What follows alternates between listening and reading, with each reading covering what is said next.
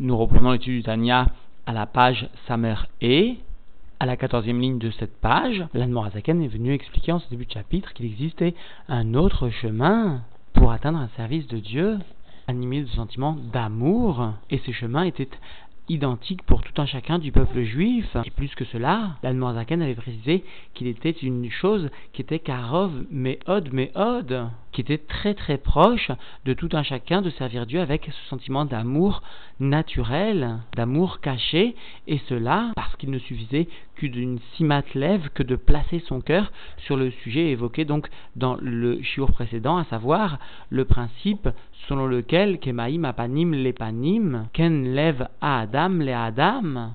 De la même façon que l'eau vient refléter le visage de l'individu qui se présente devant l'eau, de la même façon, le sentiment du cœur d'un homme vient éveiller un sentiment identique d'amour, d'affection de l'individu à l'égard duquel s'adresse ce sentiment. Alors la Marzaken va venir expliquer aujourd'hui que si déjà ce principe s'applique pour tout un chacun du peuple juif, même lorsqu'il s'agit de deux êtres qui sont tout à fait identiques, alors à plus forte raison, lorsque l'être, la personne qui vient donner et témoigner un sentiment d'amour très fort, se trouve être un roi très grand, animé d'un sentiment très puissant, et cela à l'égard d'un homme très simple et même parfois méprisable, très bas, alors automatiquement, forcément, le sentiment d'amour chez l'individu qui est bas sera d'autant plus intense. Et le rabbi précisera d'autant plus intense qu'il considérera, qu'il comprendra qu'il est pourtant très bas pour mériter cet amour de ce grand roi. C'est-à-dire, en d'autres termes, comprenons bien que Dieu laisse les mondes les plus supérieurs, les mondes les plus inférieurs, et cela simplement pour venir s'attacher à la vie d'un homme simple, d'un juif très simple, comme moi, et cela, par voie de conséquence, éveillera en moi un sentiment d'amour très fort, très puissant, d'autant plus que je suis dans une situation très basse. Et encore une fois, le ridouche ici de ce chapitre et de ce chiour est bien de montrer qu'il n'est pas nécessaire de réaliser une profonde isbonnout, une réflexion très profonde à un sujet de la grandeur de Dieu, mais simplement il suffit de placer son cœur, une simatlève, souligne le rabbi, à propos des sujets justement évoqués. Nous reprenons l'étude dans les mots à la page Samer et à la quatorzième ligne de cette page. Veine, voici, Zeu Teva Naouk Bemidat Kol Adam, voici que cela, ce principe selon lequel, encore une fois, Kemaim Apanim Lepanim Ken la lève Adam El Adam, selon lequel tout homme a la possibilité de réveiller un sentiment d'amour chez son prochain, eh bien, ce principe constitue la conduite naturelle qui est propre à tout un chacun. Alors, va expliquer Van Morzaken, nous aurions pu nous tromper et croire que ce principe ne s'applique que lorsque un être très élevé, très grand, très fort, peut-être loué de qualités particulières, vient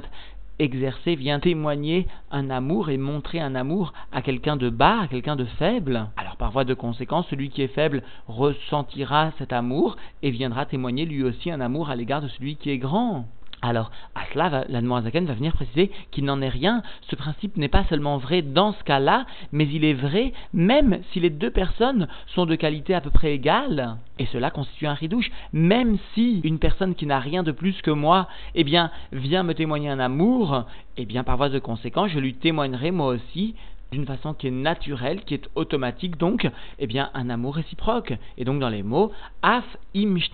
shavim maala, même si les deux sont identiques dans leur élévation, eh bien, ce principe s'appliquera. Ve'alachat kama ve'kama, et à plus forte raison, immeler gadol ve'rav, s'il s'agit d'un roi qui est grand et mot à mot abondant, qui est important, allusion sous-entendue à l'attribut de Malchut, c'est-à-dire à, l'expression de la divinité telle que le juif peut la ressentir, eh bien si ce roi qui est grand et important, Maré Avato, vient témoigner de son amour, eh bien Agdola Ve'atsuma, un amour qui est très grand et un amour qui est très important, très puissant. Et à plus forte raison, lorsque cet amour va venir être témoigné, les ish idiot venivze à un homme simple et méprisable, c'est-à-dire un juif qui évolue dans le monde de la matière avec ses propres limitations et qui par voie de conséquence par rapport à Dieu, et bien sûr, Idiot Venivze, Veshafal, Anashim, ou encore des hommes qui sont bien bas, Menouval, Amoutal, Behashpa, ou encore quelqu'un qui est méprisable et qui finalement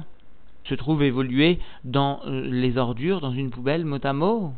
Alors sous-entendu, bien sûr, l'amour sera beaucoup plus ressenti encore chez le juif qui est, ou chez cet homme qui est bas, qui est méprisable, et qui évolue dans un contexte qui n'est pas des plus louables. Veilloret des laves, et le Meller, le roi, qui est grand et important, descend vers lui, vers cet homme qui est bas, Mimakom Kovodo, de son endroit de gloire, Imkol Sarav Yardav, avec l'ensemble de ses princes, de ses serviteurs, ensemble, ou Mekimo, ou Merimo, Meashpato, et il vient le redresser, l'élever de euh, la situation où il se trouve, des saletés où il se trouve, ou Marniso, les Halo, et plus que cela, il le fait pénétrer dans son palais, et Chalameler, le palais du roi,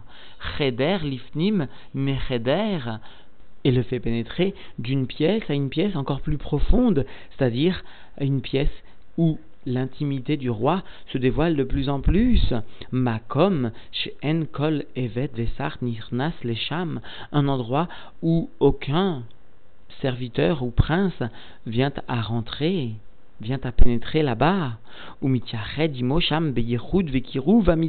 Et il vient s'unifier avec lui là-bas, dans le cheder, l'ifnim cheder, dans cette partie de l'intimité du roi. Là-bas, il vient s'unifier avec lui, avec une unité et un rapprochement véritable, Vechibouk, Venichouk, avec un enlacement et avec un baiser, un baiser du roi, Veikut, Rucha, Berucha, et un attachement de l'esprit avec l'esprit, de l'esprit du roi avec l'esprit de cet homme très simple, Bechollev, Venefesh, et cela avec un élan sous-entendu de tout cœur et de toute son âme. Si l'on ose s'exprimer ainsi à propos du roi, c'est-à-dire que le roi le fera avec tout son cœur et avec tout son désir, avec toute son âme, et cela bien sûr pour venir éveiller chez l'homme simple qui a mérité ce rapprochement, qui a mérité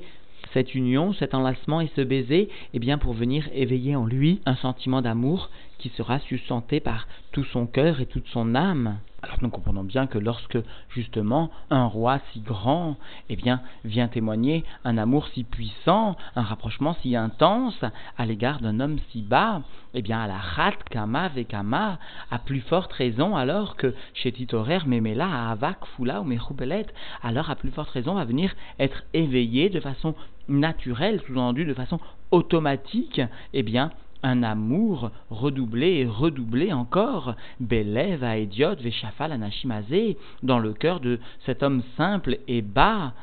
si elle n'est à Méler, et cela à l'égard du roi, de l'âme du roi. Et cela, par voie de conséquence, bit kashrut anefesh mamash, avec un attachement de l'âme, vraiment, mais lève venefesh, avec le cœur et l'âme, mais umka deliba, la profondeur du cœur, les enkets à l'infini. Alors ici, le rabbi rapporte que justement, par ces mots de l'Anne nous comprenons pourquoi l'Anne avait débuté par le terme de Karov, Adavar, Meod, Meod. Parce que tout d'abord, cela concerne tout un chacun, cela est identique pour tout un chacun du peuple juif, parce que la la réflexion, n'est que clalite, elle n'est que générale, à savoir fondée sur le principe Kemaim, Apanim, etc. Et donc, souligne rabbi, il s'agit d'une teva, d'une nature qui est intrinsèque à tout un chacun. Et explique le rabbi, comprenons bien qu'ici cet amour est particulier dans la mesure où plus l'individu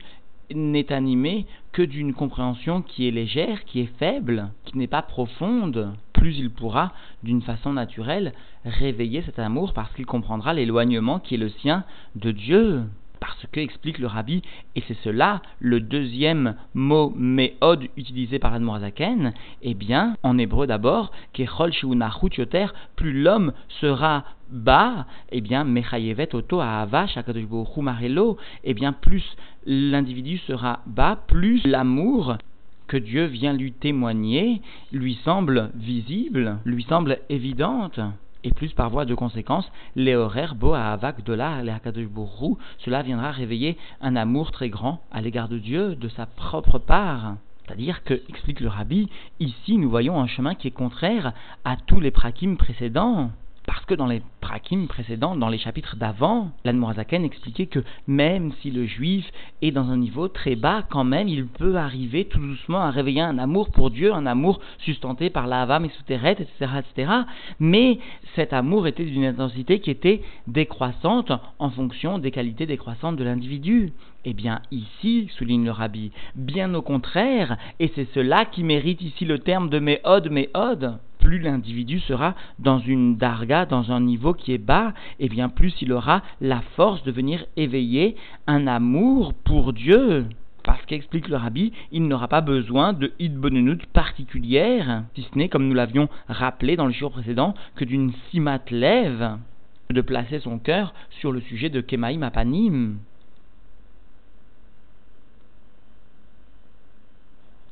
Et cela implique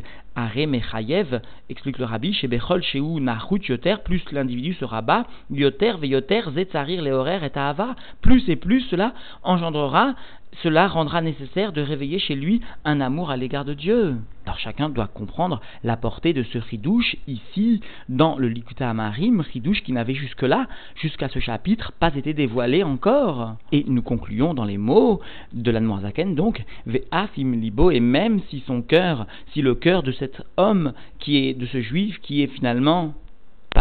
Qui est simple, mais à l'égard duquel, eh bien, un roi, Dieu en l'occurrence, vient montrer, vient témoigner un amour très grand, eh bien, même si son cœur qu'élève à Even est un cœur comme le cœur d'une pierre,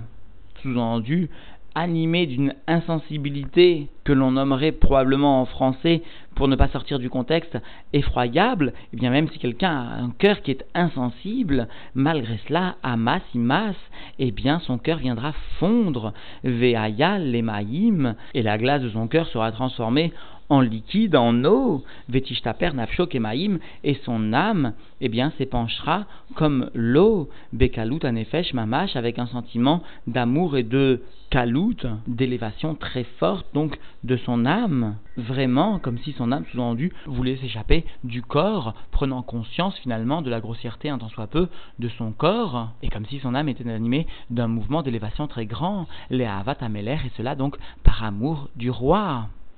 Et donc, en définitive, l'Anmorazaken est venu rappeler comment il est possible que finalement tout un chacun du peuple juif, même celui qui est très bas, eh bien,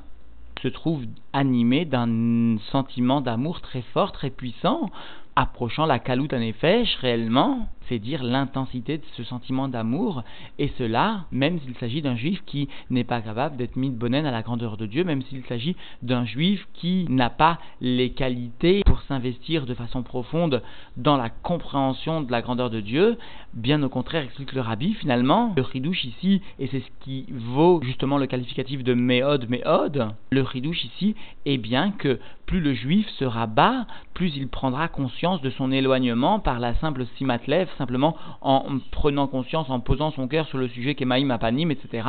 Eh bien, par cela, il viendra réveiller un amour d'autant plus fort qu'il se trouve dans une situation très basse, parce qu'il comprendra, il percevra un tant soit peu l'éloignement de Dieu et les bontés divines